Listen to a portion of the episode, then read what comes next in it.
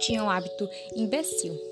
Acordava, acompanhava o celular e olhava as notícias. A luz azul refletida de seu aparelho fazia seus olhos doerem, mas nem por um instante pensava em mudar esse vício desagradável.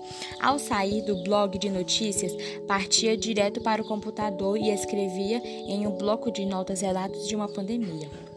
Fazia isso rapidamente, se preocupando com a dor e a tristeza das famílias que perdiam seus entes queridos. Certo dia, ao escrever uma nova nota, percebeu que completava 365 dias. Sem pensar duas vezes, pegou uma câmera e começou a gravar vídeos lendo relato, postou todos no YouTube, milhares de visualizações, curtidas e sentimentos compartilhados.